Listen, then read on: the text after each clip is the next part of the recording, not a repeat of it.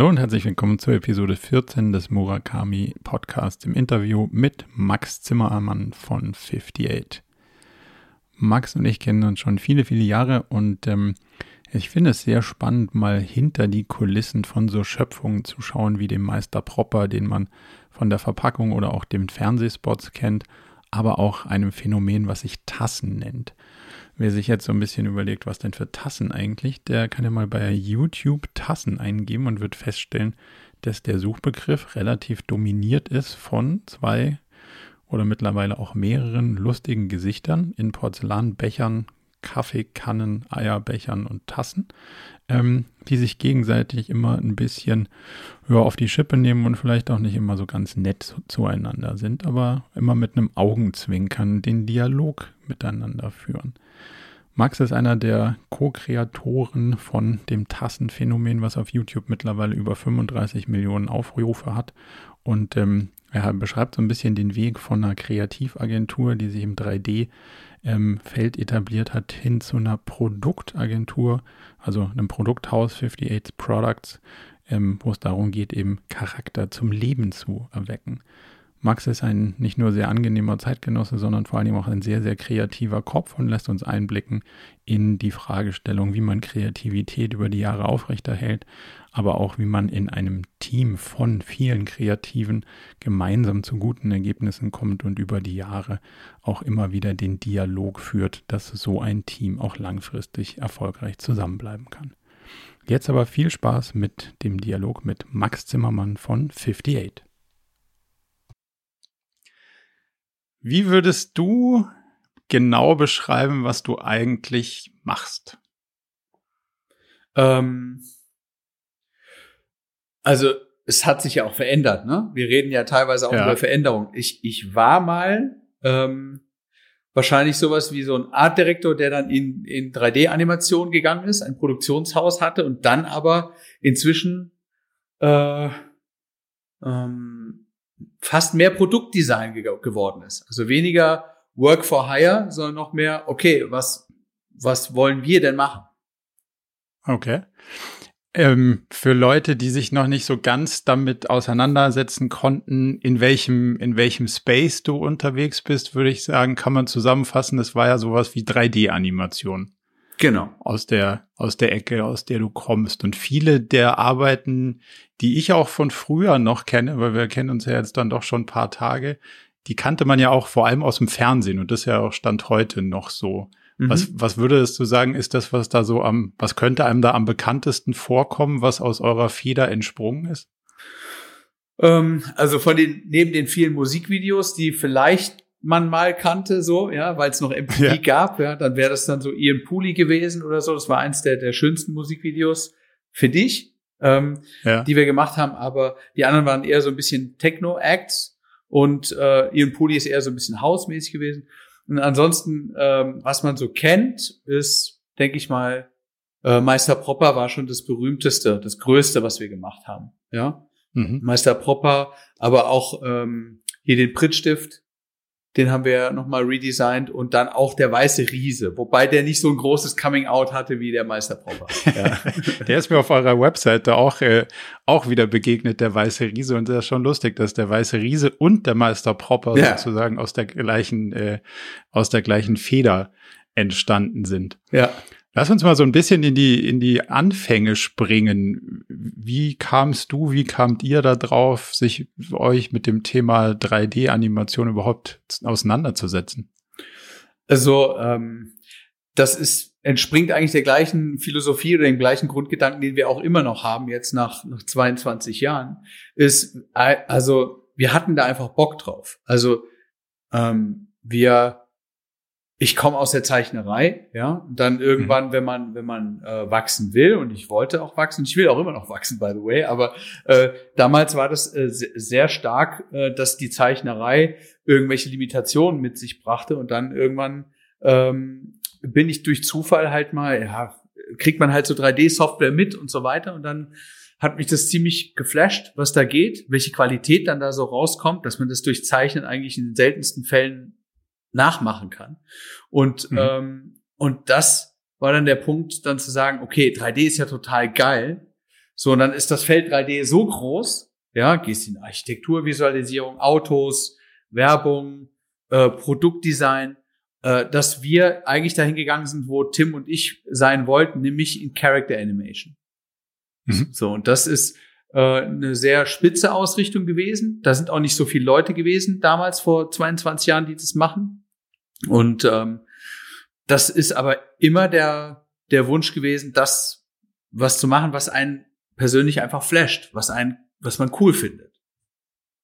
Ich weiß noch genau, dass wir irgendwann mal vor, vor euren Rechnern standen und da war es quasi ein Ding der Unmöglichkeit, dass irgend, irgendjemand hatte was mit Fell animiert und es hat sich auch mhm. noch bewegt. Das ist ja schon ein paar Tage her. Mhm. Aber das war ja so, das war ja noch so eine ganz spannende Zeit. Kannst du mal so ein bisschen Kontext geben? Ähm, was hat damals so ein Computer gekostet, den man gebraucht hat, um, um so eine Animation zu machen? Und das war ja also so ein bisschen wie dieses Universum aussah. Mhm.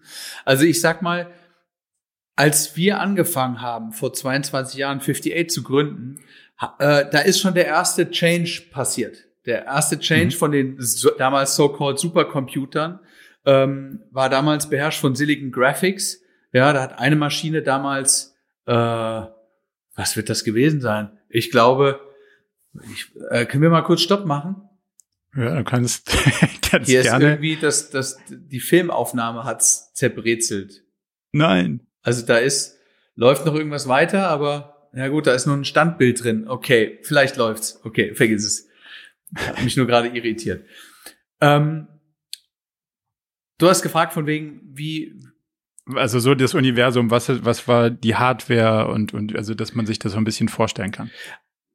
Also sagen wir es mal so, früher hat eine Soft ein Softwarepaket pro Mann hat 150.000 Mark gekostet und ein Rechner wow. auch nochmal 150.000. Das heißt, so das war so grob das, womit du eigentlich starten musstest. Als wir gestartet haben, äh, war das schon nicht mehr so schlimm. Da gab es nämlich den Switch von, von Silicon Graphics auf Windows NT. Und Windows NT, äh, damals noch Bill Gates, ja, äh, der, der wollte äh, unbedingt in die High-End Computing-Branche reingehen und hatte, ähm, die haben Softimage gekauft und somit konnte man dann auf einmal auf einer viel günstigeren Plattform konnte man dann ähm, 3D-Animationen machen. Ich bin froh, dass wir diesen Shift auch gemacht haben. Ich wollte eigentlich lieber auf äh, Silicon Graphics gehen, weil ich dieses Label so geil fand.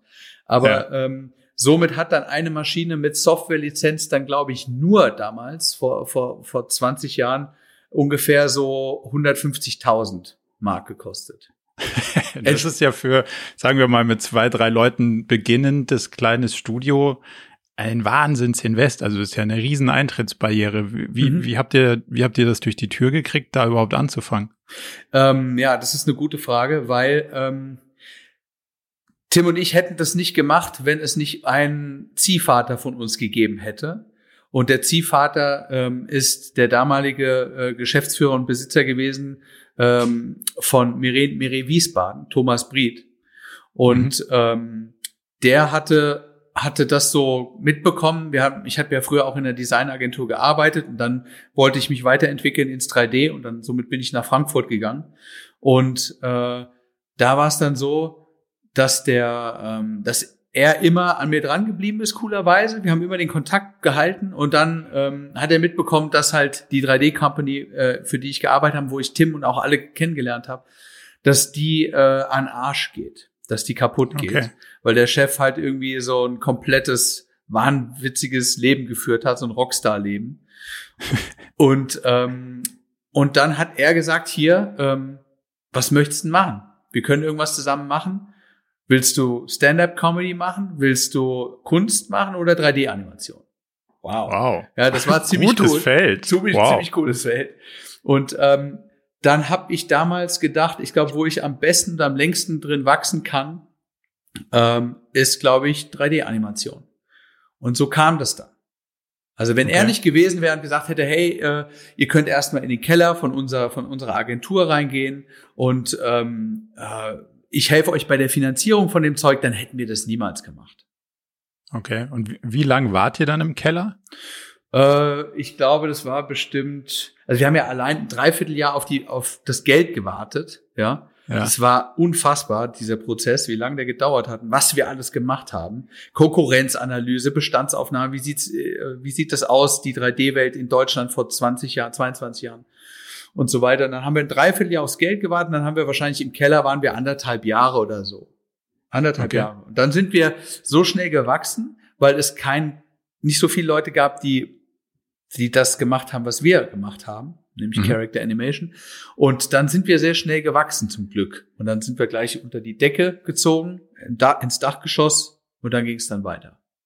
Okay, was heißt schnell gewachsen? Also von wie mit wie vielen Leuten seid ihr dann wirklich operativ gestartet und, und, mhm. und zu wie vielen seid ihr dann schneller nach äh, zu wie vielen seid ihr dann gewesen, als ihr gewachsen seid?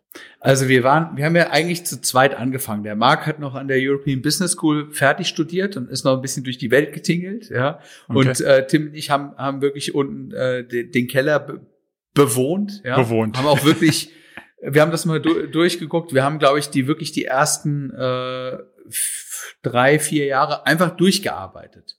Das war auch nicht okay. schlimm, ja. Aber das, äh, das war einfach so. Und das, das ist auch krass, wenn man sich das mal rückwirkend mal, mal gibt, ja. Mhm. Ähm, das war aber auch kein Arbeiten, sondern wir hatten total Bock drauf, ja. Mhm. Und, ähm, und dann, dann ist äh, die Siam dazu gekommen, die war quasi unsere Projektmanagerin, die war ganz wichtig natürlich, Producerin und Projektmanagerin.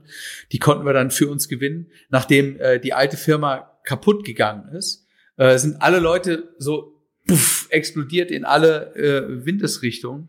Und, ähm, und die haben wir dann so zusammengeklaubt wieder. Der eine war in Israel, okay. sie, sie haben war, war in, wir waren ja in Wiesbaden, haben war in Frankfurt. Und äh, ja, es hat, es hat die Leute überall hin verschossen wieder. Und, ähm, und dann haben wir die, die Leute, die für uns in Frage kamen, haben wir dann quasi langsam wieder rekrutiert. Und das war ungefähr so, ich schätze mal, äh, wir haben vielleicht so nach einem halben, dreiviertel Jahr haben wir die Siam zurückgekriegt.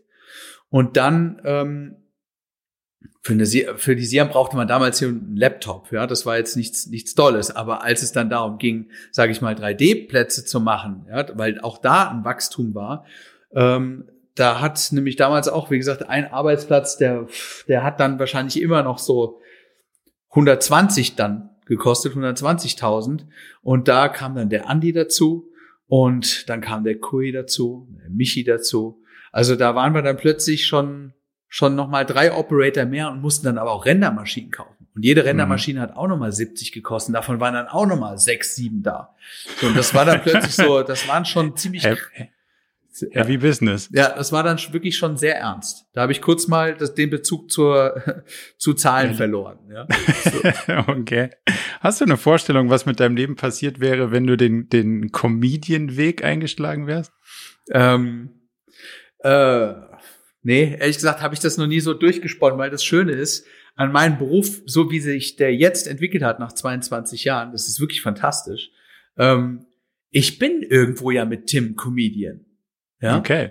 Warum? Ja, weil wenn wir, wenn wir die Tassenfilme machen, ja, ja. Äh, ähm, dann schreiben wir da vorher die Jokes, der Tim und ich, und dann gehen wir zusammen in die Sprecherkabine und wir pissen uns auch dann da. Ja, also es wird dann auch richtig lustig. Es ist teilweise auch richtige Arbeit, ja, aber ja. Äh, es ist richtig lustig und das, was was so wiederum weiterhin lustig ist, die Leute kennen ja meine Arbeit oder unsere Arbeit, ne? Also die ja. kennen die Tassenjokes und die können die teilweise auch auswendig. Und somit bin, bin ich, sind wir irgendwo halt auch Comedians. Lass uns mal so ein bisschen drauf eingehen, wie das überhaupt äh, das ganze, dieses ganze Tassenphänomen so ein bisschen gestartet ist und vielleicht so für jemanden, der es noch nicht kennt, wo das herkommt und was, zu was das mhm. dann geworden ist. Weil ursprünglich ist es ja gar nicht mal als Produktidee gestartet, sondern war ja eigentlich eher so eine, eine nette Weihnachtsidee, oder? Genau. Du kennst ja die Story, dann, dann fasse ich es nochmal grob zusammen. Ähm, die Siam kam irgendwann mal rein zu uns und sagt, ey, wir brauchen Weihnachtsfilm, weil man das damals so gemacht hat. Man schickt, man, man schickt zu Weihnachten äh, einen Grußfilm an Freunde, Verwandte und äh, aber auch Partner, mit denen man zusammengearbeitet hat, Kunden. Und das war so 2006, 5 irgendwie so. Ja, wahrscheinlich weiß es gerade besser als ich. Ja, ich, ich bin so ein bisschen losgelöst von so Jahrzahlen, aber ja, es kommt hin. 2005, muss, 2006. Muss so ungefähr gewesen sein, weil wir zusammen im Büro geteilt hatten. Das muss so in dem Zeitraum, glaube ich, gewesen sein. Mhm. Und dann äh, haben wir das, haben wir, hatten wir kein Audio gehabt, sondern hatten wir tatsächlich geisterte so ein Audio rum äh, von einem Komikerduo aus Hessen und äh, leider nicht Badesalz. Ja? ähm, und ähm, und dann haben wir damals mit denen äh, das dieses Audio genommen und haben dann darauf einfach so Tassen, die wir noch als Side Character übrig hatten von einem Werbespot aus äh, aus Frankreich, hatten wir die einfach dupliziert, bei mir im, im, in der Küche ein Foto gemacht, als sogenanntes Backplate benutzt, als Hintergrundbild und haben dann da die Tassen reingesetzt äh, und, äh, und dann haben wir das animiert auf das also Audio. Also man, man, muss sich vorstellen, also zwei ganz normale Tassen, die Gesichter haben, die dann äh, quasi dieses Audio-File sozusagen nachsprechen oder, oder, oder genau. sprechen einfach. Okay. Genau. So, so hatten wir das dann gemacht und ähm, tja, hatten auch keine großen Intentionen. Und dann, äh, und dann kam es, war es dann schon, schon so, dass äh, wir dann gedacht haben, äh, warte mal kurz, wir legen hier Dean Martin Musik drunter, wir haben hier ein Audio, äh, was wir irgendwoher haben. Und äh, also jetzt, irgendwoher heißt rechtemäßig so ein bisschen unklar. Rechtemäßig, ja, ganz unklar. Ja. Und, äh, okay. und dann haben wir gedacht, okay, shit, dann können wir jetzt zumindest nicht 58.com drunter schreiben. Und ja. dann haben wir das Ding einfach äh, nur mit einer kleinen 58 als Zahl in so einem Bildrahmen versteckt und dann haben wir das rausgeschickt.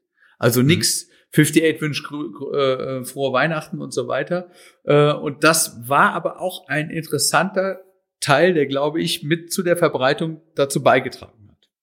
Ja. Weil es nicht sozusagen Corporate Branding war, sondern weil es einfach eher so ein bisschen ungebrandet war und genau. dadurch genau. eher als Content Piece, was ja damals nicht so verbreitet war, gewirkt hat und eben nicht als, äh, als Corporate Weihnachtskarte sozusagen verstanden wurde. Mhm, genau so.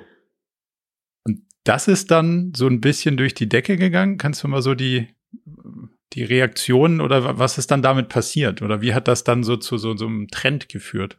Also, das, wir hatten dann gemerkt, dass es ganz schön rumgeht, weil Tims Mutter, ja, äh, okay. Tim, einer meiner Partner, äh, weil, weil seine Mutter es ihm dann geschickt hat, zurückgeschickt hat, äh, weil sie es von der Freundin bekommen hat, äh, äh, die die Mutter vom Tim, der das nicht geschickt hat. Also das heißt, es fing auf einmal ziemlich unkontrolliert äh, an rum umzugehen und ähm, es war auch so, dass damals gab es noch kein YouTube. Es gab YouTube, aber es wurden noch keine Links versendet. Das heißt, es waren pure MPEG-Files, ganz kleine 5 Megabyte Pfeilchen und, äh, und die wurden dann rumgeschickt. Und äh, ja, das Ding ging ziemlich, ziemlich rum im deutschsprachigen Raum. Ja. Und wie seid ihr dann zu dem Schritt gekommen aus einem, aus so einem One-Hit-Wonder äh, Social Media ohne Social Media Erfolg? Also quasi mhm. ein Social Media Erfolg, bevor es Social Media so wirklich gab. Ähm, daraus dann auf so eine Produktidee zu kommen und was habt ihr da, was war der erste Schritt und was habt ihr dann daraus gemacht? Mhm. Also wir haben äh, bei der Firmengründung damals schon, hatten wir überlegt, dass dadurch, dass das Schöne, wenn man halt nicht nur Autos macht, sondern wenn man Character macht, dass da immer Rechte anfallen. Ja? Es gibt immer mhm. Character Design und ähm, und das wussten wir und haben auch gesagt, diese Rechte wollen wir irgendwann auch vermarkten. Ja, das klingt so ein bisschen großspurig, wenn das so zwei, zwei äh, 23-jährige Hansel irgendwie sagen. ja? äh, und es hat auch ja ziemlich lang gedauert, bis sich die Möglichkeit ergeben hat. Ähm, ja. Aber wir sprachen in der Gründungsbibel schon darin, dass wir irgendwann vielleicht auch Kindertapeten designen wollen. Ja. Und ähm, die Kindertapete ist stellvertretend für das, was man aus seinen Kreationen macht. Mhm. Und äh, schöne Projektionsfläche, by the way.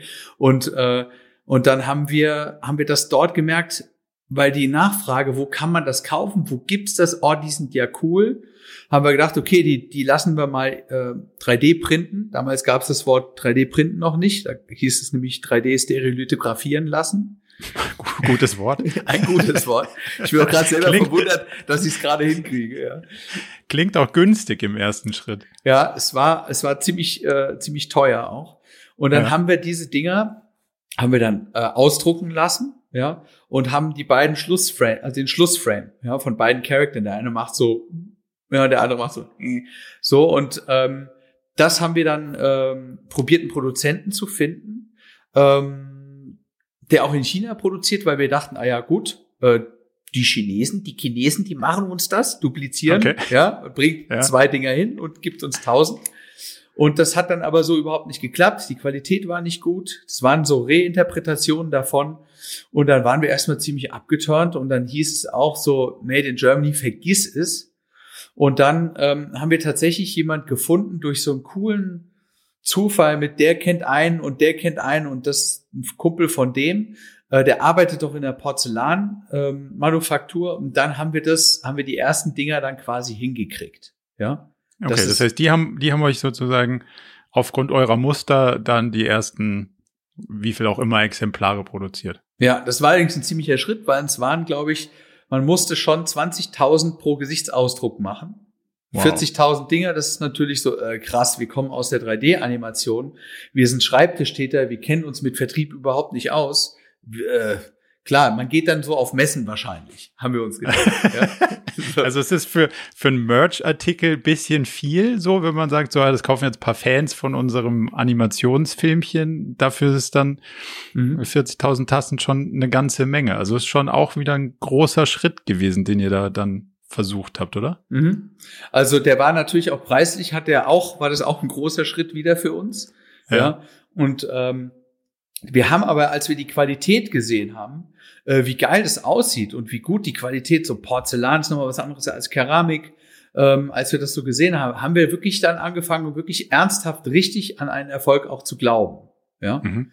Und ähm, ich habe mich dann fett ins Package-Design reingekniet und äh, das musste quasi alles haben, was was das Social Media Teil, was die Filme auch haben. Das musste alles Ja. in diesem Ding drin sein, auch ohne farbige Augen. Und das haben wir dann gemacht. Und dann haben wir das erstmal bei unserem Hersteller äh, mit als Zeitprojekt auf deren Messestand hingestellt. Okay. Ich, hab, ich erinnere mich gerade, wir haben das ja, ich hatte da zu der Zeit dann auch noch ein kleines Restaurant, dann haben wir das ja so als, ähm, als kleinen Gag eingebaut und gesagt, so jetzt benutzen wir diese Tassen, um Salat oder Suppen oder so zu servieren und gucken mal, ob das irgendjemanden interessiert und falls es jemanden interessiert, stehen da halt so drei, vier Tassen rum, die kann man dann kaufen und also überraschenderweise kann man in der Gastronomie auch die Tassen, die man serviert, dann verkaufen, wenn die lustige Gesichter haben. Ähm, und da, das Cool. war ja schon auch ein, ein sehr, sehr spannendes Phänomen, wo wir ja auch überhaupt nicht ge gewusst haben, ob das jemals funktioniert, dass man sagt, ja, du kannst nicht nur die Suppe haben, du kannst die Tasse auch gleich Kannst mitnehmen. mit dazu haben. ist ja eine, eine witzige Story, die es so ein bisschen anders macht und das, das fand ich eigentlich ganz, ganz spannend zu sehen. Mhm. Aber bei den, bei den Tassen ist es ja nicht geblieben. Da hat sich ja so ein ganzes Universum draus entwickelt. Das geht ja jetzt von angebissenen Tellern zu äh, Beethoven-Tassen oder also kannst du mal so ein bisschen beschreiben, was, was daraus so geworden ist aus so, einem, aus so zwei lustigen Gesichtertassen? Mhm. Also, wir hatten äh, als allererstes war es so, okay, wir haben da ja ein Animationsskelett drin. Das heißt, wir konnten auch verschiedene Gesichtsausdrucke dann auch weitermachen. Und als wir gemerkt haben, von wegen, äh, wir dachten so, ja, wir gehen damit auf die Messe und wir gehen damit jedes Jahr auf die Messe und wir gehen damit jedes Jahr auf die Messe mit diesen zwei Dingern. Und dann Ja. war so, nein, nein, die Leute wollen ja Neuheiten haben. Und das, ach so, ihr wollt Neuheiten. Ja, das, äh, ja, das, äh, erstmal müssen die alten ja verkauft werden. Ja. Und so, dann haben wir dann angefangen, da diese Strategie ein bisschen zu überdenken und haben äh, auch angefangen, verschiedene Gesichtsausdrücke dann halt zu machen in der gleichen Kategorie erstmal. Ne? Also Thema Suppenschale vom Prinzip oder Cereal Bowl, also Müslischale oder so. Und ähm, und dann kam erstmal so die Küssende dazu, die wurde dann auch ein ziemlicher Hit, ja, weil bei unserer Zielgruppe ähm, äh, waren das schon äh, ja eher die Ladies, die darauf so voll abfahren. Und da haben sie jetzt noch so ein Küsschen gekriegt, fanden die mega. Und ähm, dann hatten wir noch andere verschiedene Gesichtsausdrücke damit dann gemacht, haben aber dann auch gemerkt, okay, mit diesen 500 Milliliter Schalen sind wir ein bisschen limitiert. Also irgendwann erschöpft sich das auch ein bisschen. Mhm. Ähm, wir müssen das Sortiment erweitern.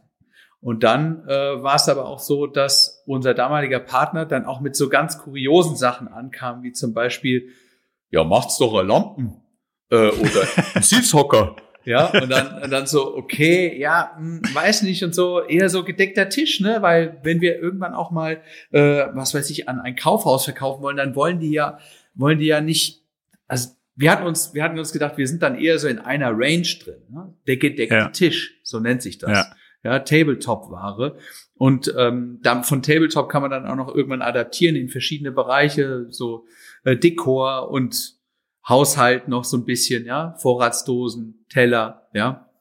Und ähm, der Teller ist ein schönes Beispiel dafür, weil du es von erwähnt hast, der ist ein Beispiel dafür, dass wir nicht allem immer zwangsläufig ein Gesicht geben. Ja, mhm.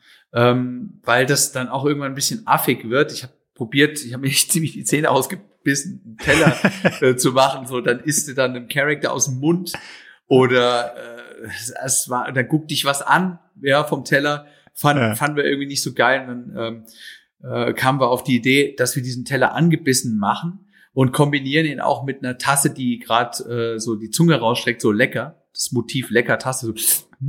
Und das okay. in Kombination mit diesem angebissenen Teller war halt voll geil. Ja. Äh, das also halt habt eine wirkliche Welt dann auf dem Tisch kreiert, die auch mhm. miteinander interagiert sozusagen. Genau, richtig. Und auch diese Geschichte ist uns halt sehr wichtig, dass die Geschichte emotionales Porzellan auf dem Tisch weitergeht. Mhm. Jetzt ähm, hast du ja gerade einen Hocker und eine Lampe erwähnt und äh, jetzt habe ich ja so ein bisschen den Entstehungsprozess aus der Ferne mitverfolgt. Am Ende ist das mit der Lampe ja gar nicht so abwegig geworden, oder? Also was hat euch dazu zur Sortimentserweiterung vom Tisch an die Decke gebracht? ja, genau. Es liegt nicht so direkt ähm, äh, beieinander.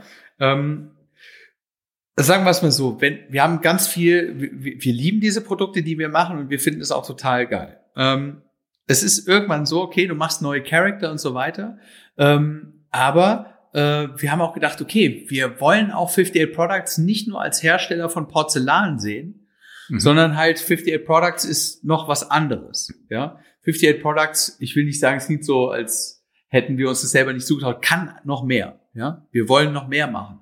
Wir wollen lustige, coole, innovative Produkte machen. Ja, klingt ein bisschen abgedroschen, ist aber so. Ja, okay. Und ähm, und äh, dann irgendwann, ja, ich kam auch mal, als, als wir dann, ähm, als ich das erste Mal Vater wurde, dann hatten wir einen unfassbaren äh, Waschlappenverschleiß. Dann kam ich dann irgendwann mal an und meinte so, ey Leute, ich hab's. Das nächste Ding. Waschlappen. so, und alle so, naja. Äh, naja. So, okay, meinst du? Ja, der braune Waschlappen ist immer einer, mit dem keiner spielen will. Der ist so für, für, die Kackritze und so, ja, für die Popofurche und so und also ja, hm, ja, vielleicht, ja, aber ich habe sie nicht richtig gekriegt, die Jungs. und ähm, und ja, also in meinem Kopf hätte das funktionieren können, aber es hat sie halt nicht gerockt. Und wenn wir was machen, dann äh, ich bin ja nicht alleine hier, ja, wir sind ja äh, vier Gesellschafter, da muss das alle irgendwie rocken, ja. Alle müssen irgendwie sagen, oh ja, das ist geil, ja. Und äh, als ich dann irgendwann mal, ich war ich war mal krank gewesen und lag zu Hause und ich war sogar so krank, dass ich halt noch nicht mal mehr Fernsehen gucken konnte oder irgendwas lesen konnte, weil es, es irgendwie war, war es scheiße. Und es war wirklich schön an der Stelle, weil in dem Moment habe ich die Krankheit ins Dösen verwandelt und habe hab halt ab und zu so an die Decke geguckt und habe halt irgendwie ähm, mir so vorgestellt, ich würde an der Decke skaten, so ich bin ja früher sehr, sehr gerne sehr viel Skateboard gefahren und dann irgendwann ging das nicht mehr. Das geistert bei mir aber immer noch so ein bisschen im Kopf rum und dann habe ich mir vorgestellt, wie es so wäre, an der Decke Skateboard zu fahren, den ganzen Raum rumzudrehen und dann habe ich so den Raum einfach anders betrachtet, was dann da übrig bleibt und dann ist mir aufgefallen, dass das, was andere Menschen Baldachine nennen, ja, nämlich diese Dinge, die der Kabelauslast für die Lampe äh, mhm. verdeckt, ähm, dass man das doch eigentlich viel geiler machen könnte und sollte. Ja. Okay. Und dann ähm, habe ich dann da äh, so so eine kleine Eingebung gehabt und habe dann gedacht, ey, da muss hier müssen Charakter hin und richtig geiles geiles Zeug, ja, das gibt's doch noch gar nicht. Und dann äh, habe ich das gezeichnet und habe es äh, einen Tag später meinen Jungs gezeigt und einem Mädel und die waren so, ey, wow, das ist ja total geil. Und so sowas haben wir sehr selten, dass alle sagen, wow, ist ja total geil. Ja. Das ist schon mal ein guter Indikator für, da könnte es lang gehen. Genau. Ja, und, äh, und dann ähm, habe ich direkt die Zeichnung halt natürlich auch gezeigt und äh, da ging es dann bam, bam, bam, direkt los. Und dann haben wir angefangen, die Dinge halt ja in 3D dann zu bauen, aber dann auch Stories zu überlegen, was was ist das da oben, ja? Wir, wir bringen es ja auch gerne gleich in den Kontext. Wir haben ja nicht einfach zwei Tassen rausgebracht, sondern diese Tassen haben was miteinander zu tun. Ja, die haben eine mhm. Geschichte zusammen und die erleben etwas. Ja, und äh, und das sehen unsere Kunden und kriegen das mit. Also die werden auch im besten Fall von unseren Produkten schon mal zum Lachen gebracht worden sein. so. Wird's eine, wird's eine Geschichte zwischen dem Lichtschalter und der Lampenfassung geben? Dem Lichtschalter der Lampenfassung.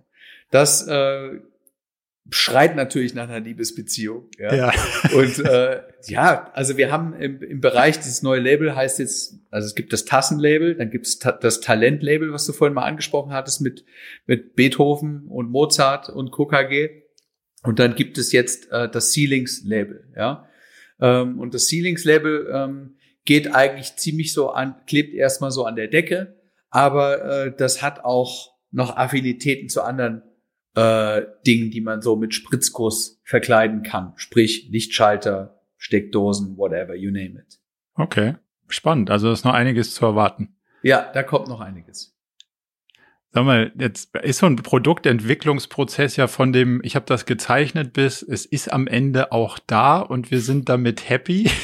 ja, gar nicht so einfach. Mhm. Und ähm, was sind so die Herausforderungen, die dir da begegnen von der Idee in, also im, im 3D kann man ja viel surreal bauen, aber in der Realität ist ja gar nicht so einfach. Was hat so die Herausforderung oder was hat euch am meisten aufgehalten jetzt bei dem Projekt? Hm. Also ja, man muss dazu sagen, äh, es hat jetzt echt drei, über drei Jahre gedauert, bis das Ding jetzt so an der Decke hängt. Ja, nicht auf dem oh, wow. Tisch liegt, sondern an der Decke hängt. Und ja. ähm, da gab es verschiedene Treiber, die das verursacht haben. Zum einen haben wir noch ein Tagesgeschäft, was nebenher lief. Ja, nicht nur nebenher, sondern eigentlich Fulltime betreut werden musste. Das heißt, äh, wir machen die 3D als Dienstleistung immer noch. Das heißt, ich werde immer noch von 58 gebucht äh, als für für ein 3D Character Design zum Beispiel. Mhm. Ja, ähm, wenn es das bedarf. Äh, zum anderen muss ich die ganze Zeit ja auch die Neuheiten irgendwie modellieren, raushauen für das Porzellan. So, ähm, dann das heißt, dieses Ganze, und dann werden dazu ja auch Animationen gemacht und so weiter, Jokes gemacht, Sprecherkabine vorhin erwähnt, weißt du, so die Sachen, die laufen nebenher. Aber äh, ein komplett neuer Werkstoff mit einem komplett noch nicht definierten Lieferanten, ja, ähm, dann wie ist die Schnittstelle? Die Schnittstelle zwischen unserem 3D, Animations 3D, ja, mhm. zu äh, technischem 3D dann Serious quasi, Engineering, Technical 3D, ja. Okay. Äh, das ist auch eine ganz krasse Nummer gewesen, auch eine harte Erfahrungskurve. Ähm, allein äh, Spritzguss hat viele Möglichkeiten, hat aber auch einiges an Limitationen äh, und zu gucken, wir, wir hatten uns das Design auf bestimmte Art und Weise vorgestellt und das ging nicht und wir wollten daran festhalten, haben gesagt, das muss doch irgendwie gehen. Und dann, ähm, dann ging es aber nicht. Dann ging es einfach nicht. Und dann haben wir da halt erstmal eine fette Schleife gedreht. Äh, dann, dann ging es irgendwie, ja. Und dann, dann haben wir dann irgendwann mal die Formkosten bekommen, ja, zum Beispiel für den Happy Hermann. Ja. und dann ging es so. schon wieder nicht mehr. Und dann ging es gar nicht. Ja. Da hat nur die Formkosten für, für ein Produkt, ja, äh, noch nicht mal für das, was innen drin in unseren Ceilings drin ist, was du an die Decke machst. Ja. Ähm, die Formkosten nur für das Ding lagen bei 90.000 Euro. Und es war so, oh. okay, oh. das ist hart, weil wir wollen ja noch eine zweite, einen zweiten Charakter machen, ja. Und äh, ja, dann haben wir halt nochmal, sind wir hart in die Bütt gegangen, haben das Design nochmal verändert und ähm, dieses Design, dieses Technical Machine Design, das können wir gar nicht machen. Ja, das sind ganz andere Programme, mit denen das gemacht wird. Und das hat dann auch ein Dienstleister für uns gemacht. Ja. Aber macht es Sinn, in so einem Entwicklungsprozess dann so jemanden mit einem technischen Auge schon einzubeziehen, damit am Ende du nicht dreimal die Schleife machen musst und dein Produkt umzubauen, sondern, sondern gleich wirklich beim Designprinzip darauf achten kannst. Äh, Achtung, ein Winkel von mehr als, keine Ahnung, Grad wird teuer mhm. oder sowas? Ja, ja also das ist jetzt auch so das Verständnis für, für äh, Entformbarkeiten äh, und auch mit den äh, anzunehmenden Kosten, die da hinten dran stecken, das ist jetzt da, dieses Wissen. ähm, okay. Wir haben, wir haben das Wissen ja vorher auch schon ein bisschen durchs Porzellan gehabt, aber äh, wir haben gedacht, das kriegen wir schon irgendwie hin. Ja, also wir kriegen das schon hin. Aber dass es dann auf einmal dann plötzlich zu einem finanziellen Problem wird, ähm, weil wir wir hätten das auch für, für die 90 theoretisch machen können, aber dann ist der Verkaufspreis ja viel zu hoch. Weißt mhm. du? So, und deshalb muss man da immer überlegen, wie viel, wie viel kann das Ding kosten und äh, wo ist man dann irgendwann drüber. Diese, diese Feinheiten, Das hat viel Zeit gekostet, aber auch übrigens das Marketing, die Vorbereitung, die Filme zu haben, äh, die Leute darauf zu sensibilisieren, dass da oben etwas an der Decke auch in geil sein kann. Ja.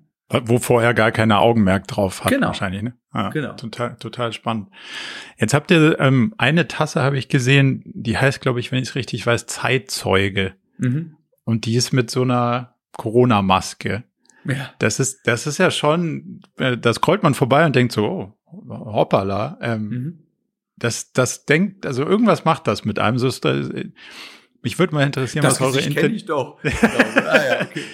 Naja, aber es ist ja schon so ein, ähm, landläufig würde man ja sagen, so, ha, so wirklich will sich ja möglicherweise an die Zeit so keiner unbedingt ein Andenken kaufen, sage ich mal. Aber es hat ja auch irgendwie eine Aussage dahinter. So, wa- was ist so eure Intention, wenn ihr sowas rausbringt? Mhm. Also ähm, das war eine sehr schöne Idee, die der Marc hatte. Ich, wenn es nach mir gegangen wäre, hätte ich das nicht gemacht, äh, weil äh, es gibt so einen schönen, ähm, aber und da muss ich dazu sagen, ich ich ich lag falsch. Ja, also es war Ja. gut, dass wir es gemacht haben. Und das ist das Schöne an einem Konglomerat von mehreren Leuten.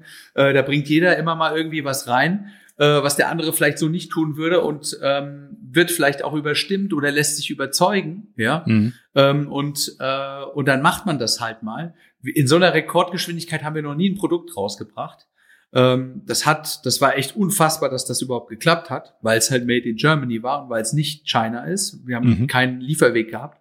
Ähm, das war auch noch bevor die die ganz schwierige Kurzarbeit auch angemeldet hatten, unser Hersteller. Mhm. Und ähm, dann äh, war es einfach so, dass das Marc der Meinung war, von wegen hier, lass uns, lass uns eine machen. Und da war auch dann das Naming war eine Riesenfrage, ja. Mhm. Und die und die Schale heißt zuversichtlich, ja. Okay. Und äh, das, da, da haben wir ewig drüber ge, gepingpongt, ja, äh, und so weiter, bis wir genau diesen Namen haben, weil dieser Name, äh, der drückt halt auch einen gewissen Optimismus auf, aus, den wir als 58 auch verkörpern. Und ähm, ja, das Also kann man da. ist Es ist, ist schön zu sehen, weil es hat ja, es wirkt trotzdem sympathisch. Also es, es wirkt nicht äh, abstoßend oder medizinisch oder um Gottes Willen, man will ja von dem Jahr nichts hören oder so. Es ist einfach so ein kleiner Augenzwinkerer Mhm. trotzdem dabei. Und das finde ich eigentlich, fand ich schön zu sehen, dass es so auch so ein schwieriges Thema irgendwie schafft, ganz cool aufzunehmen. Mhm. Also wir haben noch nicht die Animation gemacht, die habe ich, haben wir schon mal hier im Kopf mal durchgesponnen, was das sein könnte. Ähm, Ja. Könnte, ich, ich will jetzt nicht zu viel verraten, weil es kommt erstmal ein geiler anderer Weihnachtsfilm. Ähm, und äh, ja, also ich, ich befürchte ja auch, dass generell, oder was heißt befürchten? Ich, ich, ich denke, wie viele andere auch, sehen wir in dem Corona-Ding halt auch echt viele Chancen. Ja. Mhm. Ähm, allein das, was wir jetzt machen, ja, das wäre früher so nicht so gesetzt gewesen. Das ist heutzutage überhaupt kein Problem mehr, nur bei der CDU nicht. Aber ähm, äh, auf jeden Fall ähm, ist es ist halt, sage ich mal, die Tatsache, dass wenn man krank ist oder dass dass man sich im Winter schützt, also andere schützen oder äh, oder sich schützen, dass das in Form mit mit äh, diesen diesen kleinen Läppchen hier passiert, die man dann eigentlich die ganze Zeit dann im, im Winter eigentlich nur noch um sich rum hat. Äh, das habe ich bei den Asiaten schon immer toll gefunden, dass die dieses Mitgefühl haben. Zumindest Mhm. äh, habe ich das in in Japan immer viel gesehen. Ähm, in China haben sie die Abstandsregeln ja noch nie drauf gehabt, ja. Äh, und äh, von daher ist es auch schön, dass sie es jetzt lernen müssen. Ja? Ja. Also von daher äh, wird uns die Maske einfach lange Zeit begleiten, glaube ich. Ja? Ja. Was ist dein ganz persönliches Lieblingsprodukt, wenn du so in die Regale schaust?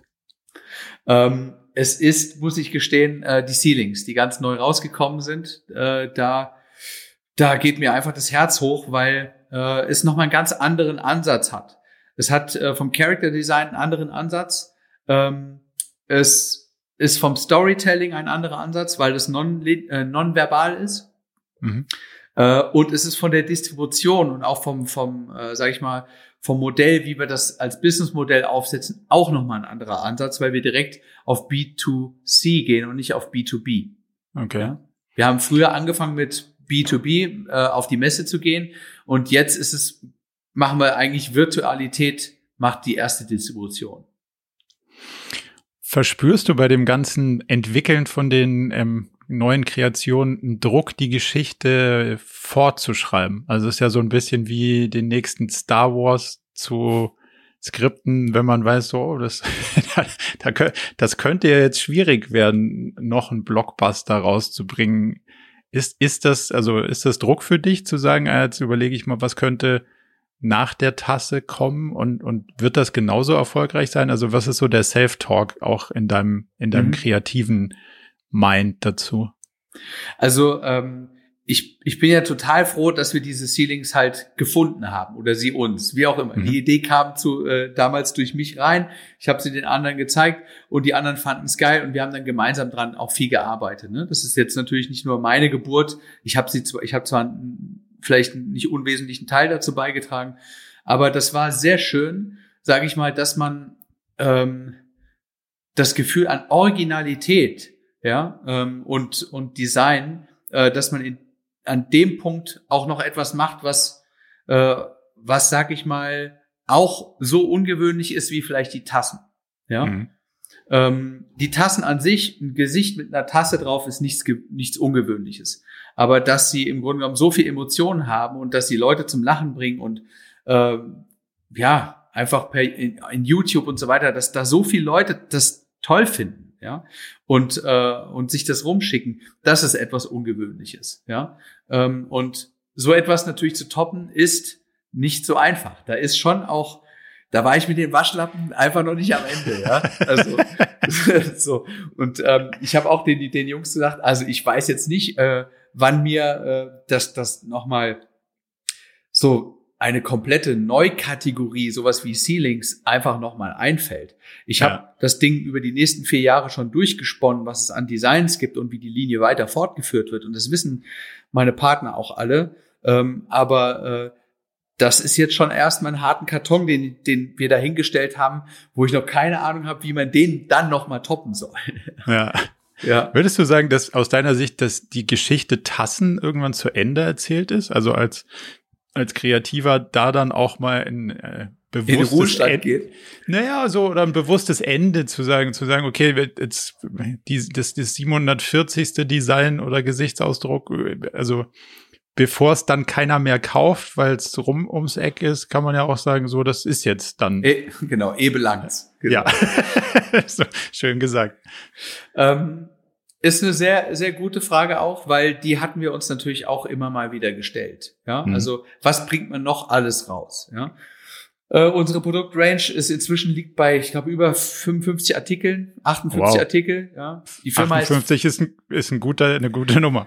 58, genau. Da kann man sich dann überlegen, hört man dann auf? Ja. Äh, nee, es, es geht noch weiter. Ähm, aber in der Tat, es ist, es ist so, dass die, dass die Charaktere das ist das Schöne auch dadurch, dass ich mit Tim viel zusammen äh, das abklopfe, ähm, dass, ja, also nicht alles, was ich raushaue, ist su gleich super lustig und nicht alles, was Tim raushaut, ist super lustig, ist diese Kombination.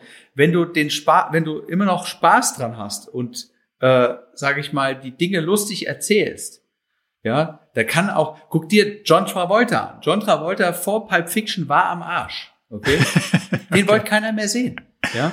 Da ja. hat er Pulp Fiction gemacht, auf einmal so, oh, krasser Typ, ja. Das heißt, ich glaube, wenn du dich neu erfinden kannst und in einen neuen Kontext setzen kannst, dann geht da noch mal was. Ja. ja? Und ähm, ich so ähnlich betrachte ich die Tassen auch. Meine Schwester hat gesagt, äh, ja, die Tassen damals so, ja, das ist, ist dann nur so ein, so ein One-Hit-Wonder, ja, und so. Und ich habe da mit dem Marc und mit dem Tim und sie haben, haben wir dann, äh, wir haben eigentlich ein Label gesehen, 58 Products, was das Tassenlabel halt macht.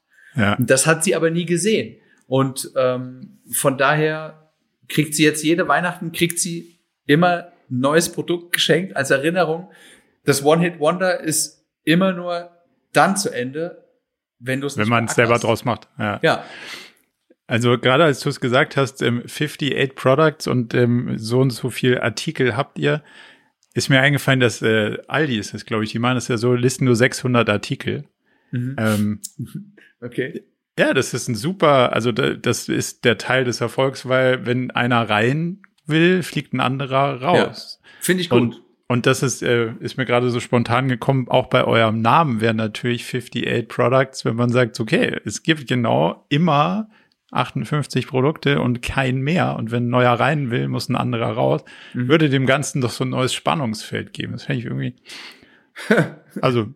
ist total geil, ist total super. Ähm, äh, ist, ist, weißt du was? Das Argument äh, liefert mir wiederum neues Argument. Ähm, ich nenne jetzt keinen Namen an einen der Gesellschafter, der ganz gern die Dinge immer weiterlaufen lässt ähm, vielleicht auch zu sagen, hey, vielleicht ist das auch äh, das Ding, bestimmte Dinge auch mal, es muss ja nicht für immer der Tod von, von, von einer Tasse sein, Nö. die nicht so super läuft. Die läuft zwar immer gut mit, aber ich finde es auch gut, wenn das Sortiment jetzt nicht so wuchert, ja. Ja. Also ich stehe schon drauf, wenn, wenn, ich kann ja nicht dauernd äh, Kinderspielzeug kaufen, irgendwann quillt es halt einfach über. Es macht einen wahnsinnig. Ja. ja. Nee, von daher, vielleicht ist, äh, wird das ja noch mehr zum Konzept, da wird der Name ja. zum Programm. Ja, Sagen wir mal, wie bleibt man über so viele Jahre persönlich kreativ? Hm. Also ich glaube, zum einen braucht man halt irgendwie, muss man sich so diesen Raum schaffen, wo man, wo man in diesen Zustand kommt. Ähm, einer von unseren Mitarbeitern, der Andi, hat mal gesagt, äh, ähm, Kreativität ist keine Eigenschaft, sondern ist ein Zustand. Mhm. Und das finde ich total geil, weil das erschließt, es, es, es, daraus ergibt sich dann die, die Antwort, eigentlich musst du, musst du den Zustand schaffen oder die Bedingungen schaffen, für einen Zustand kreativ zu werden. Ja, kreativ sein zu können. Mhm. Und, ähm, und ich, äh, ich weiß nicht, also entweder man ist halt sehr, zum Beispiel, ich glaube, vielleicht hat ja jeder auch so sein eigenes Rezept. Der Tim hat bestimmt seins, dass er einfach auch nach wie vor, der spielt immer noch so viel Videospiele und der ist da wirklich sehr verspielt. Ich glaube, Verspieltheit ist etwas, ja, das ja. ist echt gut. Äh, es hält einen auch jung und auch neugierig. Äh, und ansonsten gibt's aber auch so, finde ich, das Japan-Prinzip dieses in sich Köchelns, ja. Ähm, mhm. Das heißt, man, man holt sich mal ein Einflüsse von außen, ja, aber dann, ähm, dann macht man auch wieder die Türen zu und guckt einfach mal, was man so mit einem Stift oder mit, mit, mit einem Zeichentablett halt irgendwie dann so raushaut. Ja? Und, Ohne äh, sich dann dauernd noch mit den externen Einflüssen wieder abzulenken. Genau. Okay. Ja, so, so im Sud, in seinem Sud so kochen, so ein Teriyaki-Sud. Ich finde das schon, da steckt auch irgendwas drin, ja. Okay. Hast du irgendwelche Daily Routines, wie du dich sozusagen in diesen State bringst? Also gibt sowas wie Meditation? Rennst du einmal um den Block? Hörst du Musik? Machst du Musik? Was sind so deine, deine kreativen Enabler möglicherweise? Die Enabler, geil. ähm, äh, da spricht der Profi. Ähm, also ich sag mal, ich äh, habe ja, wie du vielleicht ja weißt, äh, ein Rückenproblem seit seit 20 Jahren und ja. ähm, und äh, über 20 Jahren und äh, von daher gehe ich zweimal die Woche schwimmen und wenn man so, ähm, ich habe irgendwann einen Kraulkurs gemacht, der hat echt mein Leben verändert, äh, weil ich gemerkt habe, dass ich dass ich das richtig gut kann, das Schwimmen mhm. und ähm, und ja, ich sag mal, wenn man da so äh, ja, so, so in die Zone reinkommt, so in the zone, dann passiert da schon mal viel, wo der Geist sich auch mal entspannen kann. Ja, da, da denke ich viel, keine Ahnung, ich, was, was ist denn das dann? Es ist äh, nicht Poesie, aber halt, wenn man so über alles Leben und Tod fachsimpelt, so beim ja. Kraulen, ja, so geht mir einfach alles, alle möglichen ist ja auch so langweilig, das Krauten, ja, so einfach. Ja. Du hast, naja, du, du kommst hast, in so einen Flow-State, also du, du musst kommst, dich halt damit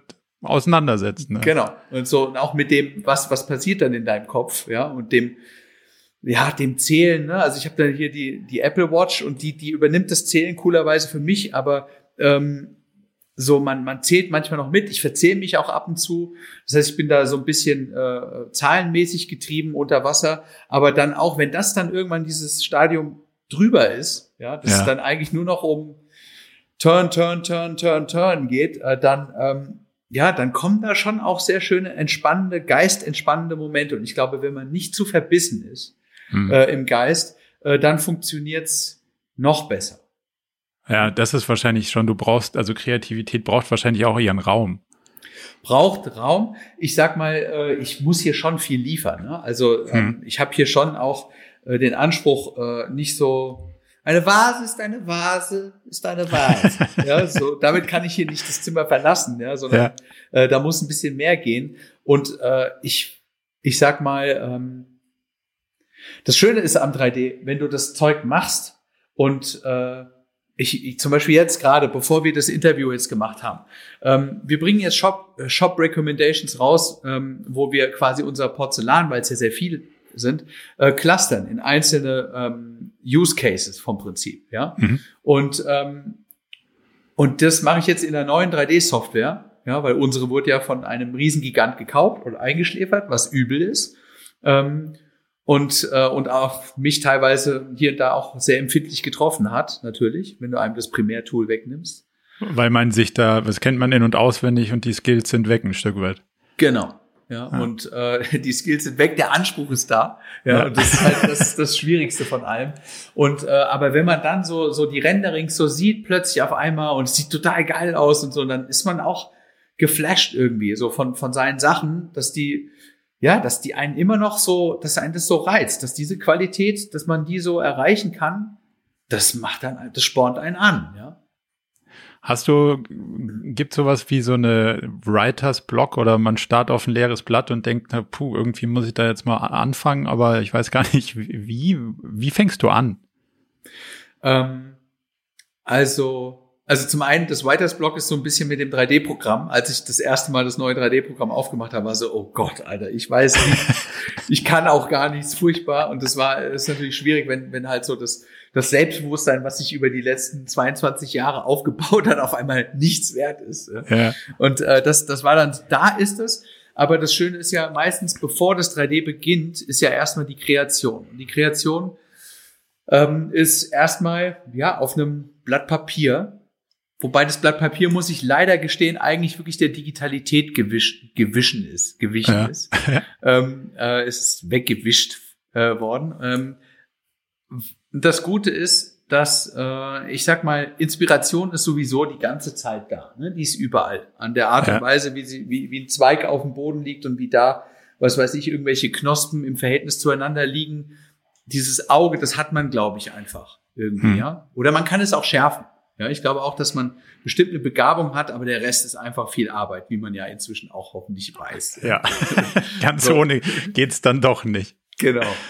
Und ähm, äh, ich mache das eigentlich so, dass ich mich gerne, also ich glaube, diese diese Schreibblockade, die könnte ich mir vorstellen, dass die beim Schreiben passieren könnte. Aber ja. dann würde ich, äh, ich ich bezeichne mich selber ja auch, ich würde gerne mal an der Weltmeisterschaft beim Blindtextschreiben mitmachen.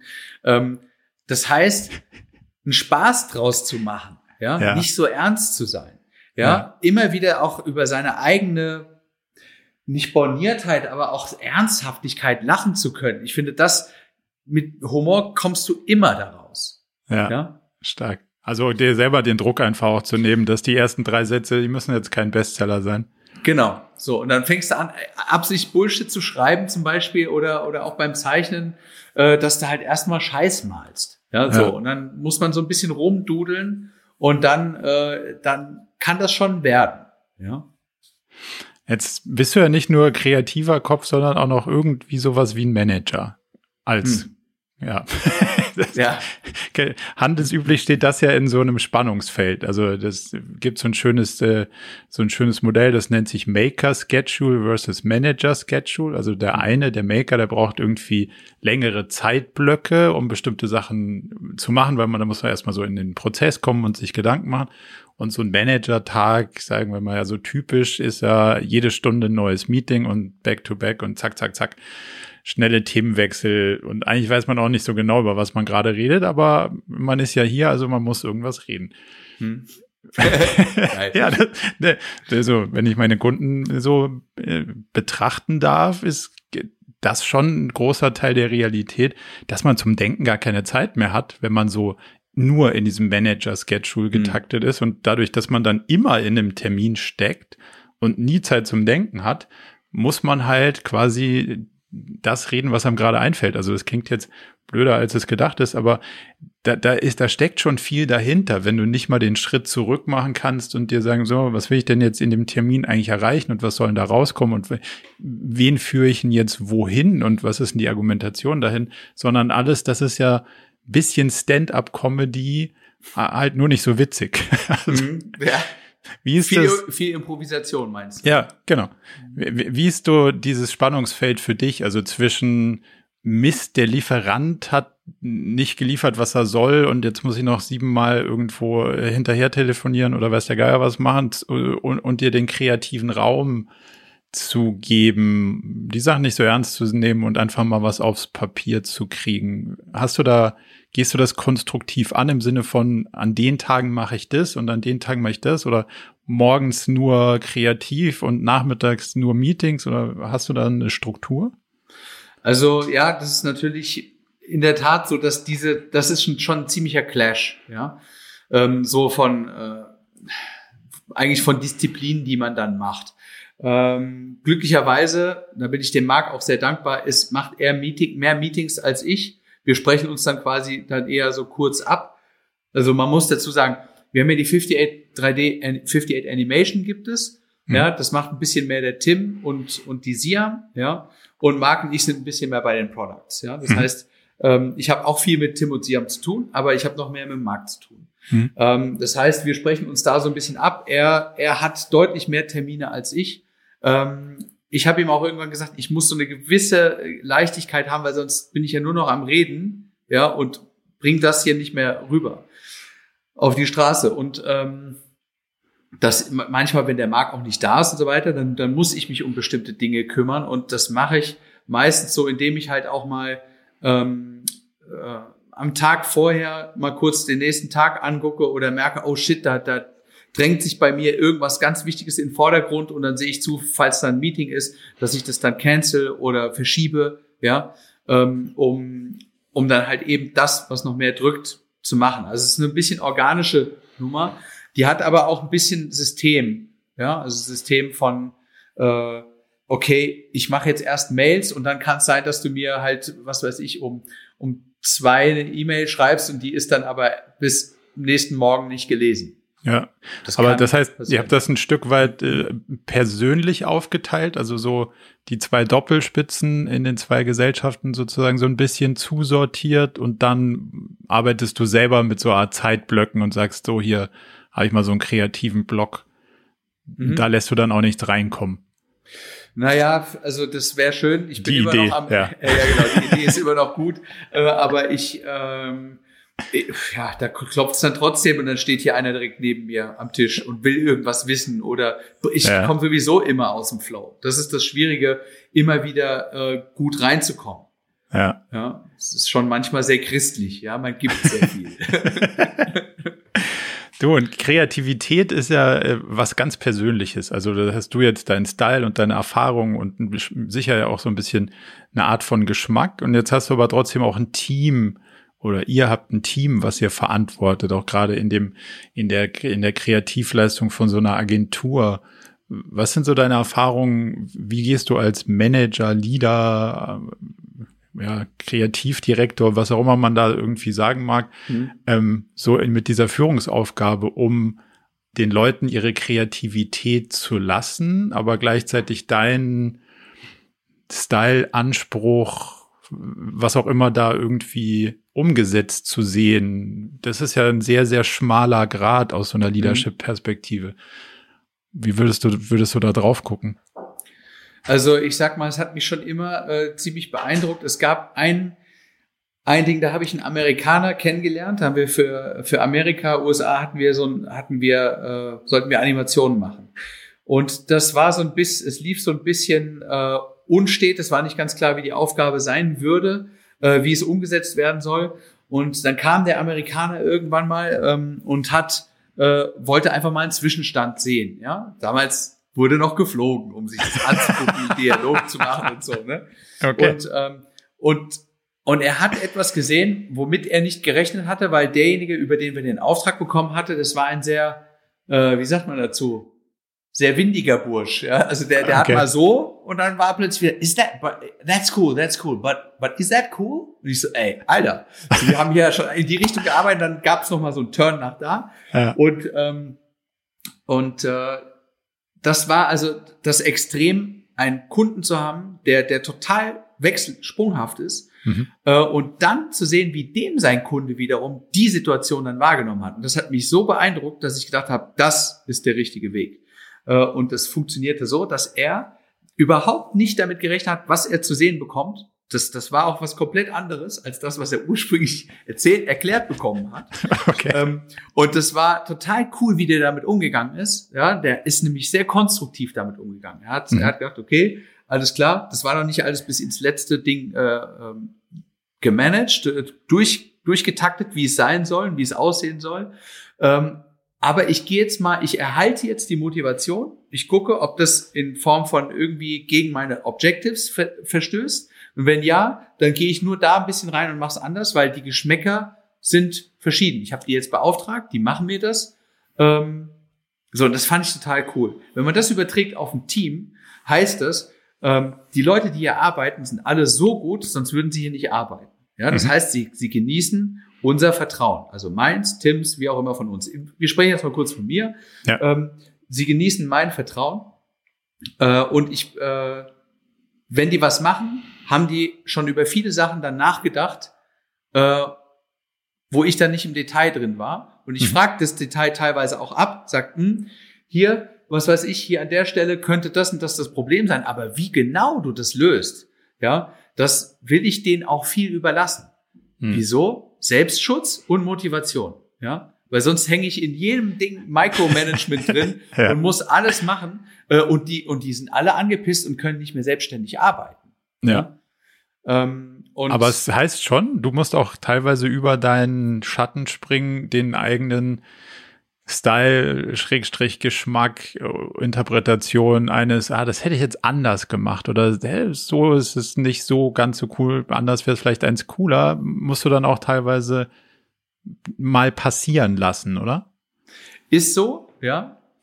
Ist manchmal so, aber äh, ist es relativ selten, weil wenn etwas ist, habe ich zum Glück, ähm, äh, sage ich mal, eine eine gute Wortwahl, ja, mit der ich in den Dialog gehe. Ja, das okay. heißt, ähm, äh, dass ich dann, es gibt natürlich dann das Ding, okay, so wie das jetzt animiert ist, kommt es für mich hastig und hektisch rüber, ja, mhm. und nicht schnell und bestimmt, ja. So, und dann muss man darüber reden. Das sind manchmal auch subjektive Empfindungen. Und was wir dann machen, ist, ähm, wir machen dann auch teilweise hier so ähm, Teamtests, dass, dass man mal jemand reinholt und sagt, hey, wie, wie empfindest du's? Ja. Und äh, das ist so das, wo, wo Tim und ich uns dann äh, abwechseln. Ja. Das heißt, ähm, ich finde es furchtbar, wenn Kreativchefs zum Beispiel so, so total sind. Ja, es muss aber genauso sein, wie ich mir das vorstelle. Das, so, hm. so einer wollte ich nie werden. Ähm, weil das einfach scheiße ist für alle Beteiligten. Und das heißt, wenn ich mal mit etwas nicht d'accord bin oder sage, hm, weiß nicht genau, dann hole ich einen Tim und sage ihm, ey, findest du es, wie, find, wie wirkt das auf dich? Hm. Ich mache keine manipulativen Fragen, das könnte ich auch machen. ja. Findest du es nicht auch ganz schön hektisch? Ja. ja. So. Und es so. ist gar nicht so hübsch. Das, ist sehr, das sieht auch so ein bisschen billig aus.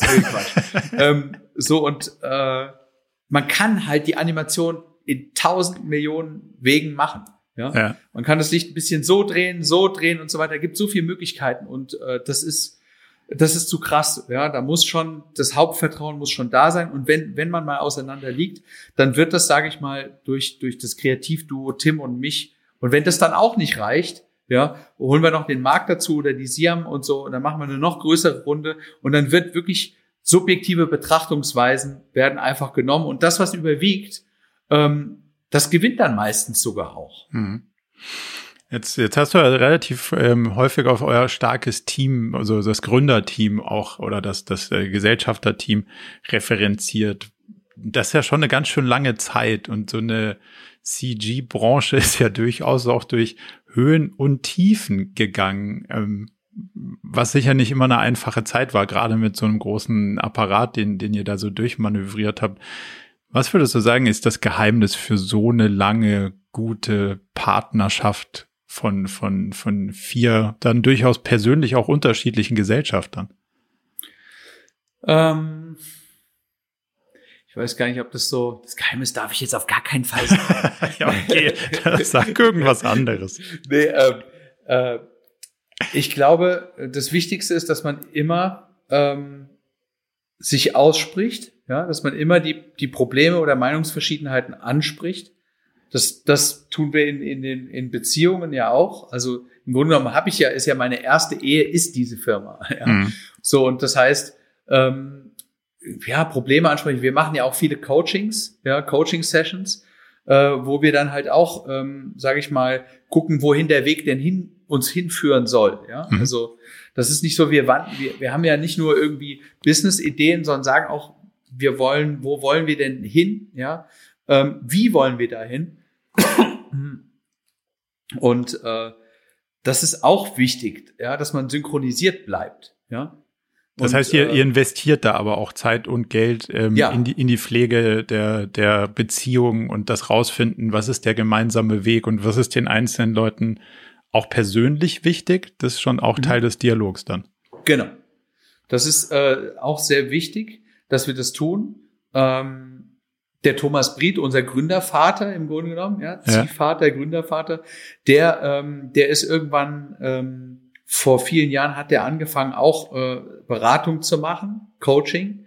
Du kennst den Thomas Bried ja, glaube ich, noch. Ne? Mhm.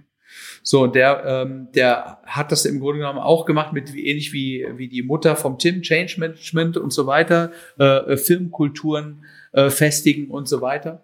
Und äh, das, das haben wir im Grunde genommen auch nie aufgehört zu machen. Wir konnten es ja früher auch sehr wir können das immer noch sehr günstig quasi haben. Damals die Mutter vom Tim, ja. ja. Und, äh, und somit hatten wir da auch nicht so eine, so eine Berührungsangst, oh, das kostet total viel, ja, ja oder so, sondern wir haben es halt einfach gemacht und wir haben gemerkt, ah, das bringt ja total viel. Ja, ja das ist und, total schön, weil, weil viele wahrscheinlich auch einfach den, Berührungsangst davor haben, so einen Schritt zu gehen und zu sagen, hey, wieso soll ich denn jetzt mit meinen Mitgesellschaften dann über so persönliche Ziele reden? Und zehn Jahre später fällt, stellt man fest, oh, die, irgendwie entwickeln sich die Welten ganz anders und irgendwie passt das nicht mehr. Deswegen finde ich das schön, dass da, mhm. ähm, da, da so dran zu bleiben. Und das scheint bei vielen Teams, die lange gut zusammenarbeiten, ein, ein, ein gutes Ingredient sozusagen zu sein.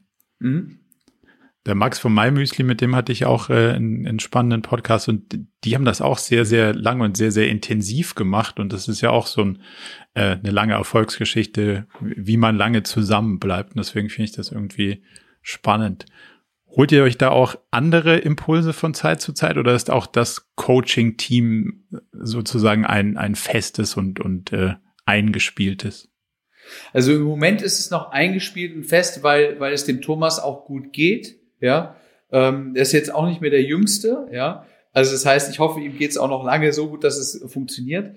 Ähm, das ist halt so, ist schon interessant, sage ich mal. Es gibt bestimmt ganz viele verschiedene Wege, sage ich mal, äh, an dieses Thema ranzugehen. Mhm. Im Moment ist es noch so, dass äh, wir das natürlich auch gut finden, die Art und Weise, wie wir das machen. Das war jetzt vor Corona war das sehr toll, wie wir das gemacht haben. Wir haben uns äh, das, was man in Neudeutsch ja so ein Offsite nennt, ja, wir mhm. sind dann wirklich woanders hingefahren. Ähm, wir hatten das auch äh, dadurch, dass wir alle sehr große Weinliebhaber sind, ja, ähm, natürlich auch kulinarisch hat das immer sehr gut gepasst, ja, und äh, haben das äh, da auch mit toller Natur irgendwie flankiert und so weiter. Also ich sag mal, das ist ein schönes Setup, so wie das ist. Da ist eine große Vertrautheit da. Ähm, ich kann mir hier und da mal vorstellen, vielleicht auch, dass äh, er hat bisher hat der Thomas das immer sehr gut hingekriegt, die die Nähe, die er zu uns hat, auch nie. Also der hat immer eine gewisse Distanz gehalten. Okay. Ja? So und das ist natürlich nicht einfach. Der kennt mich seit dem Kindergarten. Okay? Und der mag. War stark. Ja, so ne. Also das ist halt so. Der weiß genau, wie ich halt drauf bin. Ich bin fast wie er irgendwo sein Sohn und er mein Vater. Und das ist äh, schon abgefahren. Das ist nochmal eine Spezialbeziehung, die, da, die sich dadurch ergibt. Ja. ja. Aber es ist schön, dann so eine sozusagen externe Instanz zu haben, wo aber trotzdem so ein schönes Vertrauensverhältnis besteht. Ja, das ist es. Lassen wir einmal noch ganz kurz in die Zukunft gucken. Was ist so eure Vision für die Zukunft? Wo, wo, soll das alles noch hinführen? Also jetzt mal von, von, von Lichtschaltern abgesehen, wo, was, was ist das, das Big Picture dahinter, was euch da treibt? Also, ich sag mal, das Storytelling nach wie vor verdichten. Ja, das heißt, verdichten kann sein, äh, noch krassere Produkte zu machen. Ja, äh, Big Picture ist ähm, Produkte auch rauszubringen, die sich andere vielleicht nicht trauen rauszubringen. Wir ja. werden demnächst äh, mit einer Neuheit rauskommen, die ist, also abgesehen davon, das Ding an der Decke gab es ja so in der Form auch noch nicht. Ja. Jetzt bringen wir demnächst eine, äh, eine Schale raus, die die gibt's so auch noch nicht. Wir sind die einzige, die einzige Firma in der Welt, die so einen Scheiß macht. Ja? Okay. Und, äh, und das ist, äh, das wird halt richtig cool. Ähm, ich würde es ja am liebsten sagen. Kann ich sagen. Der Handel weiß es schon. Äh, kriegen das hier Konsumenten mit? Endkonsumenten? Ja, teilweise. Ja, schon. Also, sagen wir es mal so. Wir haben ein Motiv mal gemacht, ja, ähm, wo man sieht, wo zwei Tassen nebeneinander sind und die eine Tasse äh, ist voll mit Zimtsternen und kotzt die gerade aus. Okay. Ja, so viel will ich dazu nur sagen. Ähm, so etwas theoretisch auf den Markt zu bringen, ist natürlich total krass. Ja?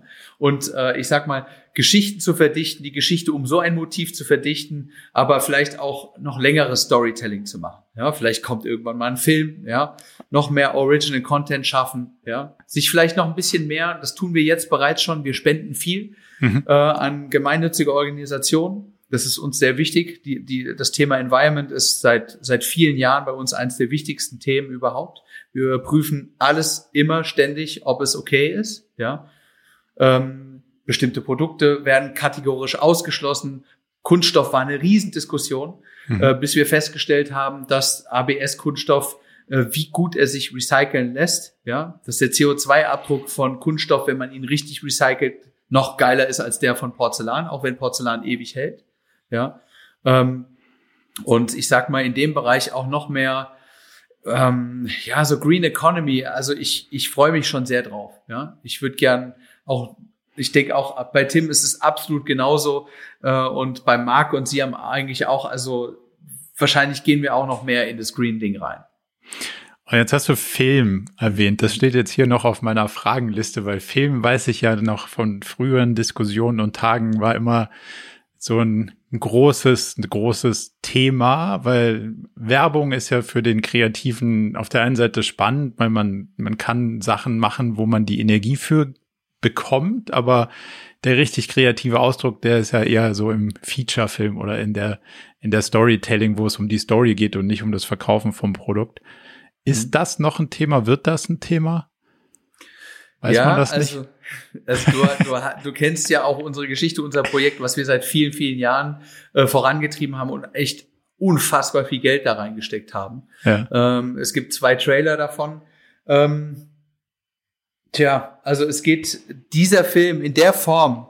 Wir haben dadurch, äh, sage ich mal, äh, Hollywood kennengelernt, ja, ähm, wie das im Grunde genommen ähm, wie Hollywood halt auch funktioniert und so weiter, wie der Apparat Hollywood funktioniert. Und das, äh, das hat uns überhaupt nicht gefallen. Ja, das ja. ist eine sehr, sehr oldschoolige, elitäre, unfaire Nummer, die da läuft.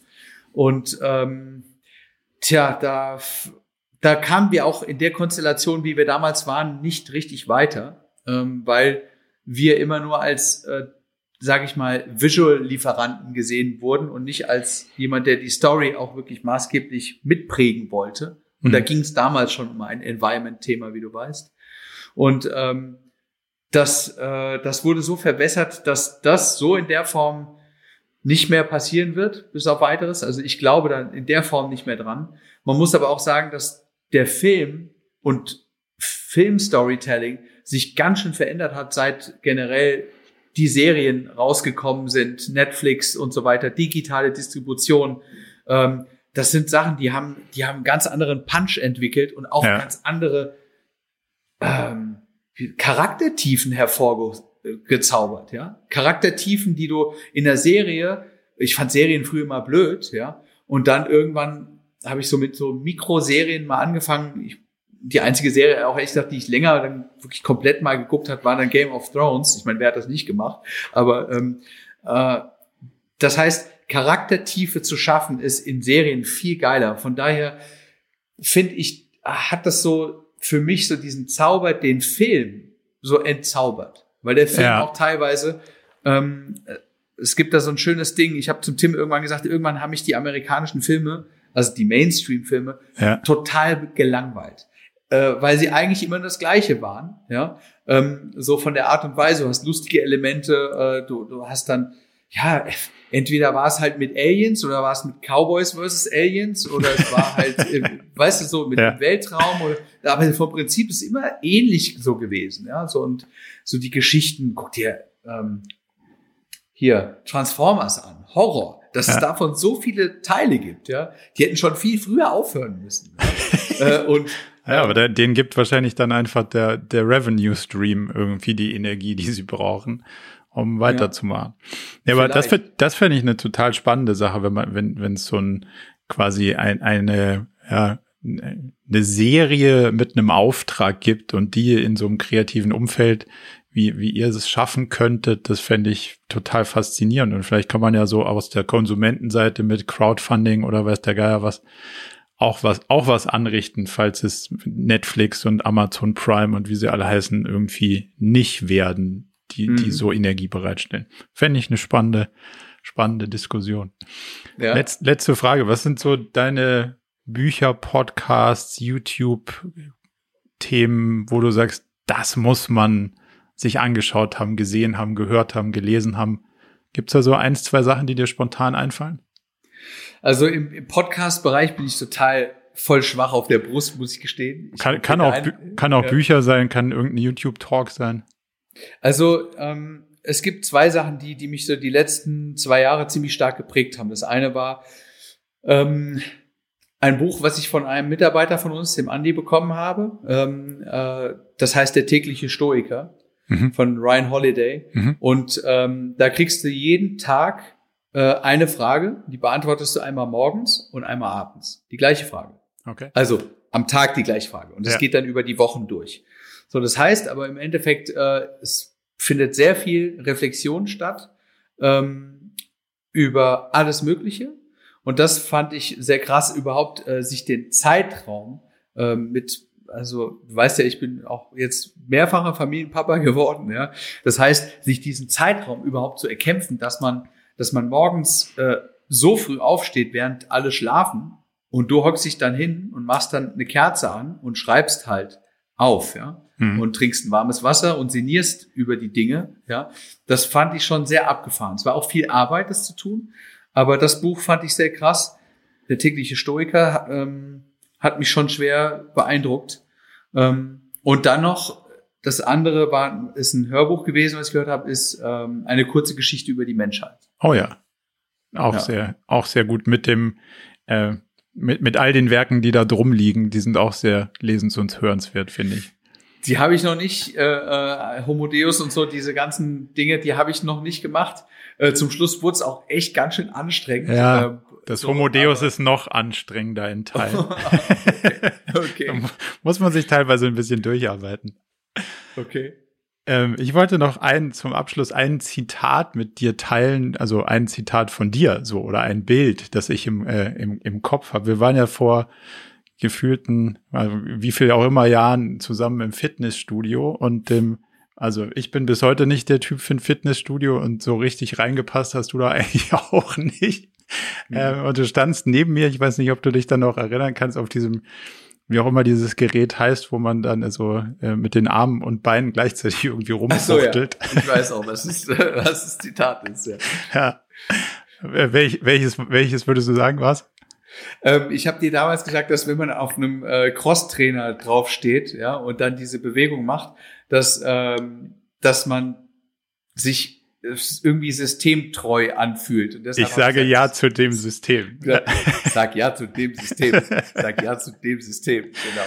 Und das ist durchaus, äh, hat sich eingeprägt und äh, es ist so, so, ein, so ein durchaus ähm, bleibender Satz gewesen, der, der viel in meinem Leben auch verändert hat, weil ich wollte irgendwie nicht so ein System, so, so, so, so ein äh, Versuchskaninchen im System sein. Habe deswegen immer versucht, sage ich jetzt hier eigentlich ja zum System oder will ich das überhaupt und habe dann seitdem viel in Frage gestellt. Also das ist durchaus hängen geblieben. Das wollte ich dir wow.